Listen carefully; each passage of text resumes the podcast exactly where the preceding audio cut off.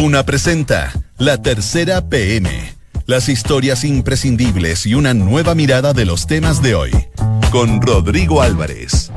Duna. Sonidos de tu mundo.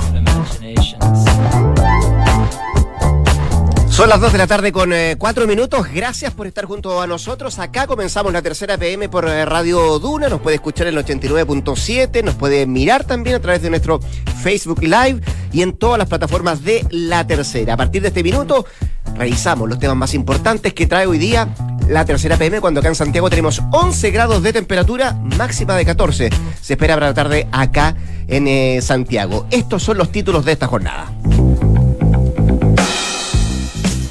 Una piedra caliente, las condiciones de Chile Vamos para la indicación que reduce la jornada laboral a 41 horas. Es uno de los principales titulares que destaca hoy la tercera PM, que también se hace cargo de varios temas políticos. Uno de ellos, la enérgica advertencia de Guiller a la oposición. No es el momento de darse lujos. Si no nos unimos, vamos a perder, advierte el senador.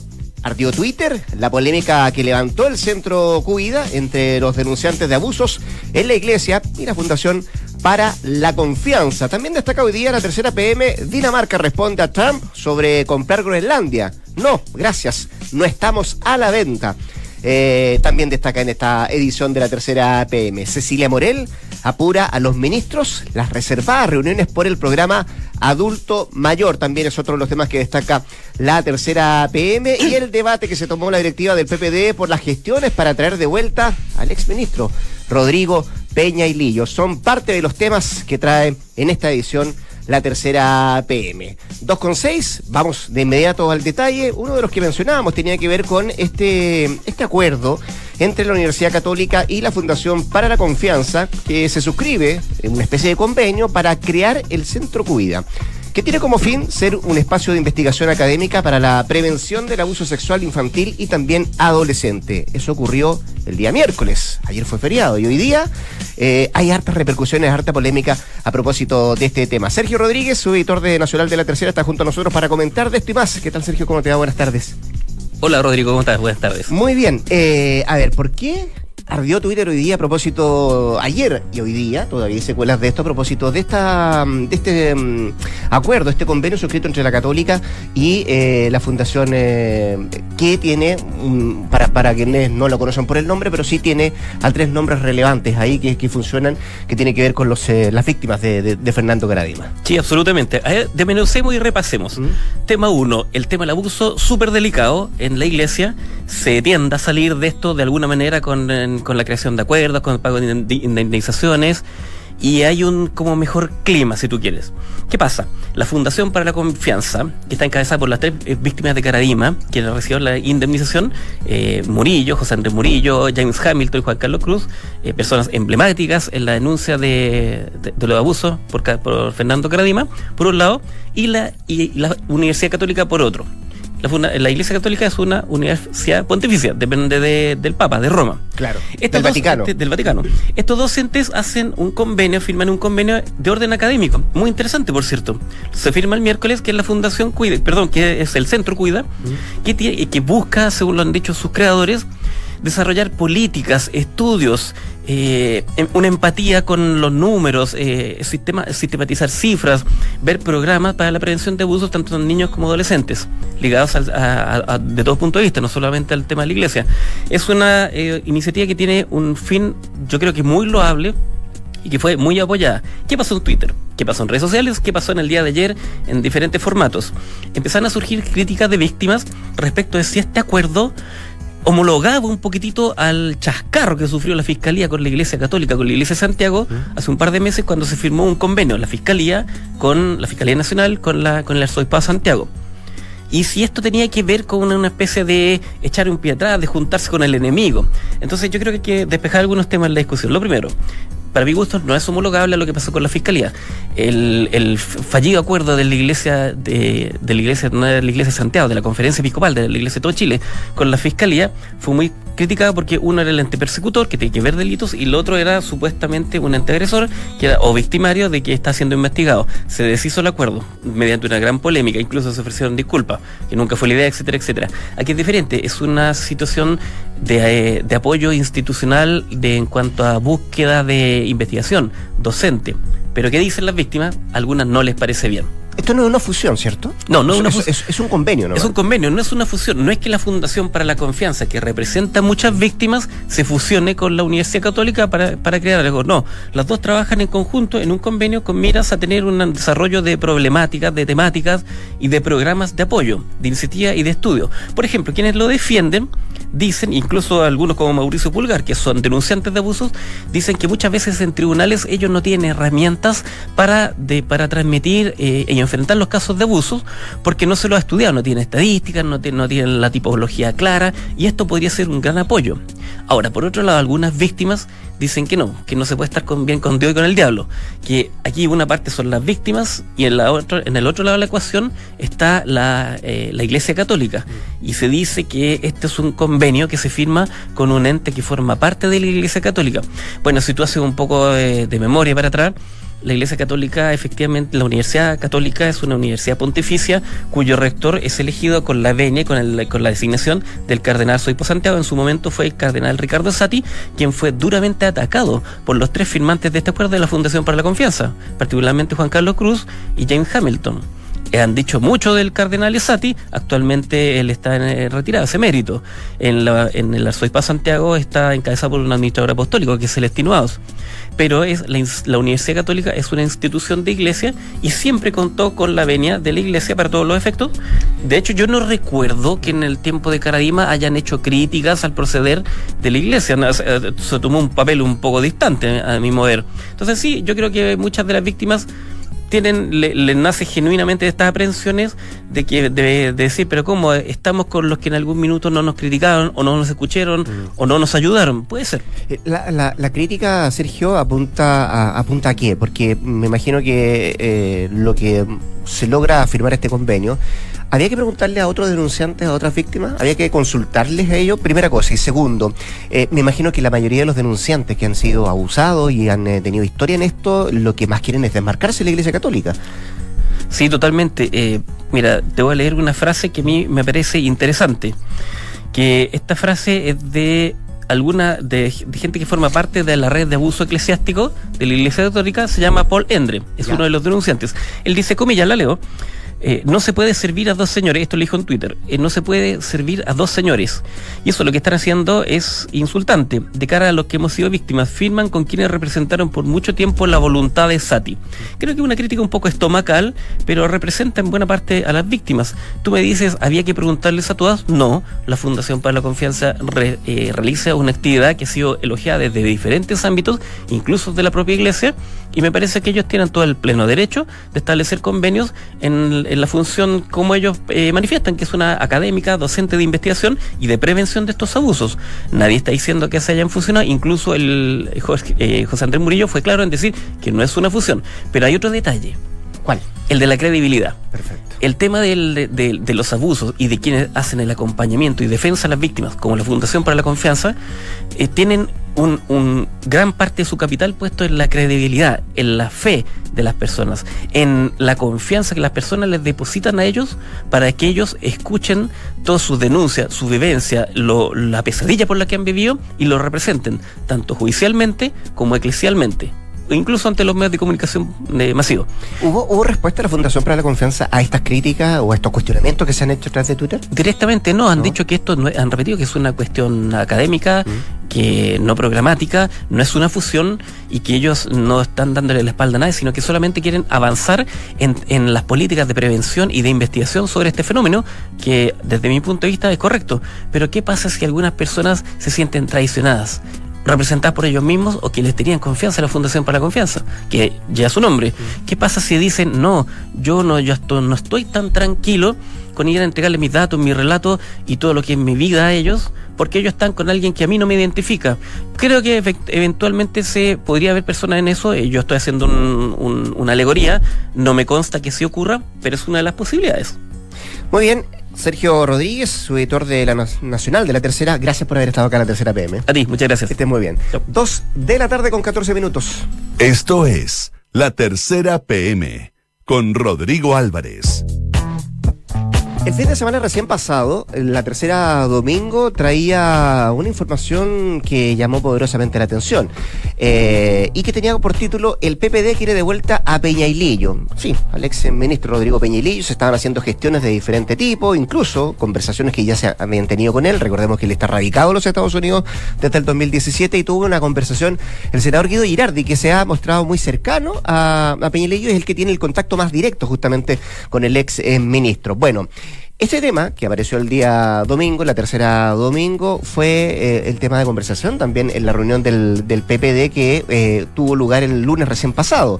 Eh, en la mesa directiva del, PPD, que por cierto se, hace cargo de este tema y de la posibilidad de que pueda transformarse en el candidato justamente de ese partido, el candidato presidencial Rodrigo Peñelillo, como lo quieren traer de vuelta. Felipe Cáceres, periodista de política de la tercera, está junto a nosotros para hablar de esto y más. ¿Qué tal, Felipe? ¿Cómo te va? Hola, muy bien. ¿Ustedes acá? Bueno, sí, exactamente eso fue lo que pasó en la reunión de la mesa del lunes del partido, eh, donde estaba presente el mismo presidente Heraldo Muñoz, los jefes de bancada de diputados Ricardo Sey, los vicepresidentes del partido, en que ahí Domingo Namuncura, que es el vicepresidente indígena del PPD, levantó la mano para expresar una preocupación debido a lo que se había publicado la tercera domingo de las distintas gestiones para que Rodrigo Peñaliño, el exministro del Interior, volviera a Chile a, asumir el desafío de una candidatura a las parlamentarias del 2021. Ahí se puede ser diputado, senador, eso no está claro. Y él, levanta la mano y da, su preocupación porque el partido y principalmente Heraldo Muñoz ha levantado una agenda de, probidad y transparencia muy grande en que están impulsando un proyecto que se llama eh, Ficha Limpia, en que la idea es que ningún candidato del PPD podría tener algún tipo de, investigación o condena en casos, por ejemplo, de violencia intrafamiliar, condenas de corrupción, etcétera. Que no tenga ningún, eh, ningún papel sucio, dice. Claro, claro, ficha limpia, exactamente. La idea, la idea, es que estén perfectos para que después no les salga nada en un momento que ya tengan que asumir algún tipo de candidatura. Perfecto. Y, y, ese camino, eh, en el caso de Peñalillo, no se cumpliría. Ahí hay dos visiones. Y eso, eso es lo, es lo que se tomó al, finalmente el debate, porque claro, lo que decía el, mismo vicepresidente Domingo Namoncura era que él, por tener algún tipo de investigación pendiente, aunque no ha estado, no, ahora no está formalizado, no está imputado y no ha recibido ningún tipo de condena por la causa de Sokimich, eh, sí podría estar adentro de los que no estarían con la ficha limpia, mm. lo que sería un poco incoherente con la agenda que está impulsando el partido. Pero por el otro lado, los que sí lo defendieron dijeron, bueno, aquí hay que creer la presunción de inocencia. Él todavía no está condenado, él no está formalizado y, y, en ese sentido no, no se podría limitar una candidatura de parte de Rodrigo Peñaglillo al Senado o a la Cámara de Diputados porque no tiene una condena por corrupción, que es al final lo que dice la ficha limpia. O sea, tiene que, haber una condena. Una condena. E, ese es como el requisito esencial. Eh, y en el caso de, de Peñalillo no existe esa, no hay condena. No, no hay condena, no hay condena. Él, él tuvo que declarar dos veces en calidad de imputado, el 2015 y el 2016. En, dentro de todo el caso Sokimich por las boletas que había emitido a la, a la, a la empresa de Giorgio Martelli. ¿Mm? Eh, y después de eso él ya se fue a Estados Unidos. Pero ah, lo que dicen, pero por ejemplo, la, fiscalía todavía no podría perseverar en el caso si él vuelve, por ejemplo. Que esa era una de las preocupaciones que tienen desde su defensa. Entonces, claro, el caso no está cerrado. Eh, él, no, él no tiene ningún tipo de condena, pero si él llegara a volver, podría reactivarse de alguna forma. Y lo podrían llamar, por ejemplo, a declarar cosa que tampoco está cerrada. Felipe, ¿cuánto divide las aguas Peñalillo por este caso y por ficha limpia en, el PPD? Eh, si uno tuviera que decir, la directiva se está... Eh, se quiere balancear para acá o para allá. Eh, ¿Cuánto divide las aguas el nombre Peñalillo? Bueno, todavía eso no está muy claro porque las, gestiones que se estaban haciendo no son parte, no es como formalmente la directiva que lo quiere traer, sino que son algunas personalidades, especialmente Guido Girardi en el Senado, para que él vuelva. Entonces eh, todavía es un debate prematuro. La misma directiva también lo que dijo ese día es, todavía no hay nada formal, todavía esto no, no es una decisión tomada, no hay, que, no hay que apresurarse en este debate.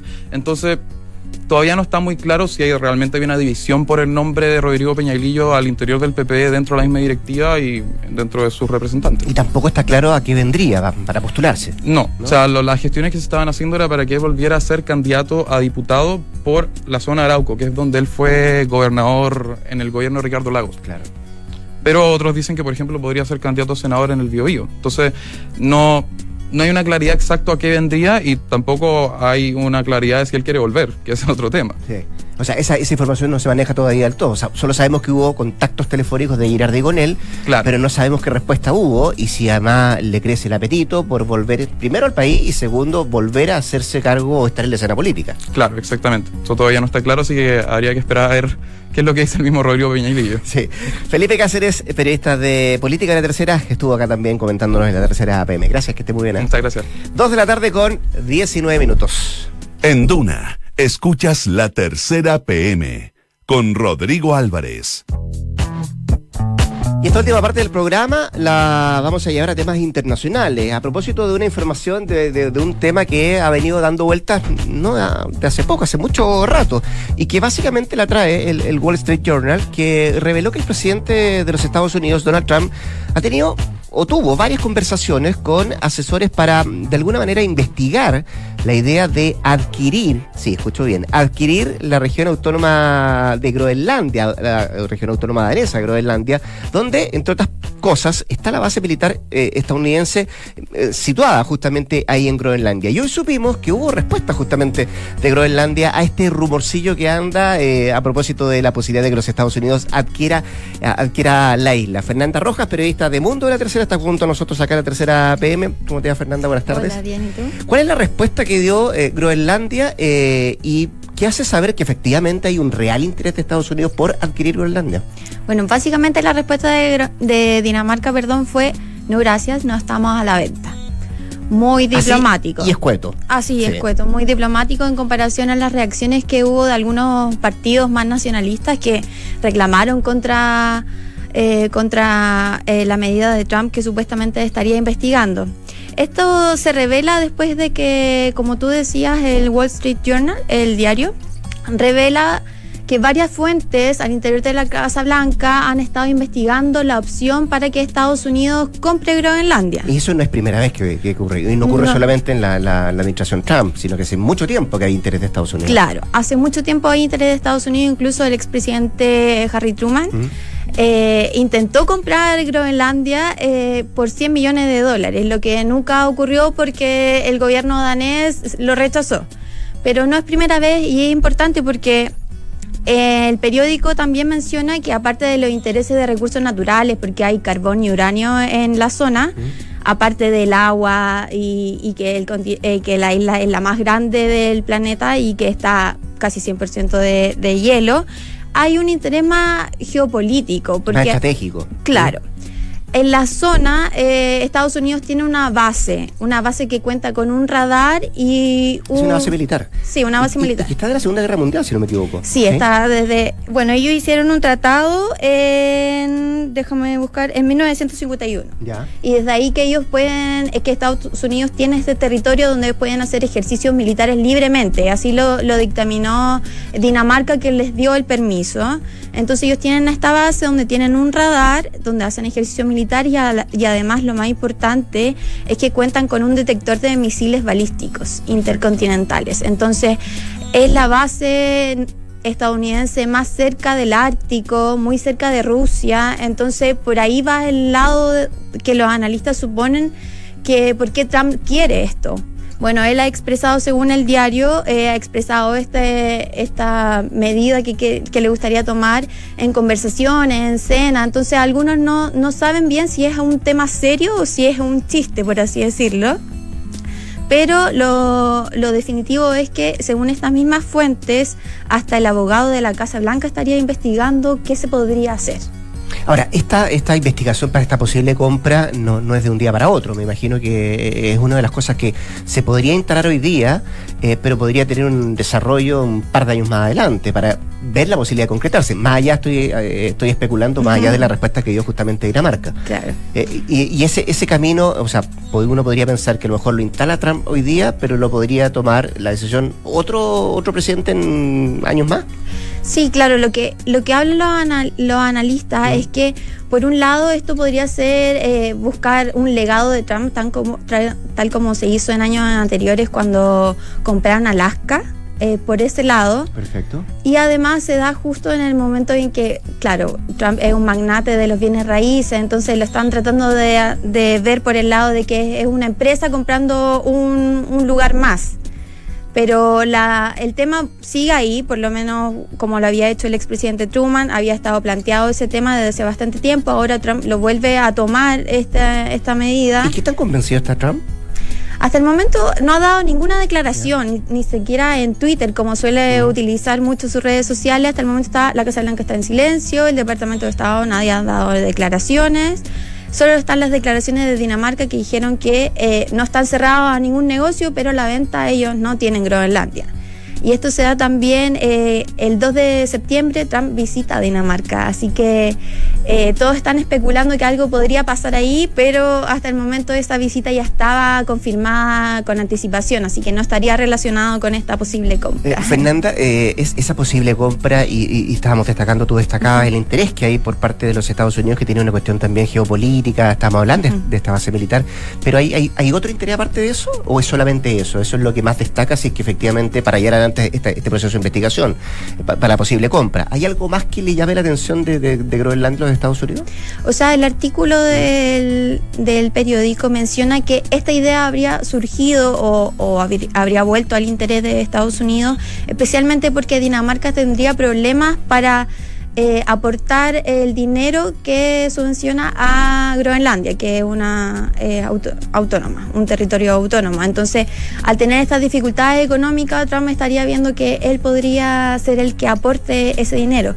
Pero la duda que surge es de dónde sacaría Trump el dinero para esta posible compra. Eh, bien, bien difícil, sobre todo teniendo en cuenta los problemas que ha tenido Trump para sacar adelante el muro de la frontera, donde el Congreso le bloqueó el presupuesto. Entonces, ¿cómo le darían el dinero para comprar Groenlandia? No, una pregunta que no tiene respuesta todavía, que es bien, Claro. bien, eh, bien rara. Y, y lo otro que quería preguntar, eh, y desde el punto de vista legal, desde el punto de vista constitucional, ¿es posible? Es legal. Es legal. Es totalmente legal. Eh, de hecho, eso es lo que mencionan, que esta, esta investigación que está haciendo el abogado de la Casa Blanca y varios asesores de Trump, eh, se está llevando todo por la vía legal, porque eso no, no habría ningún problema en que ellos compraran est- este territorio. Bueno, aparte de la oposición que ha dado el gobierno de Dinamarca, ese sería el único problema.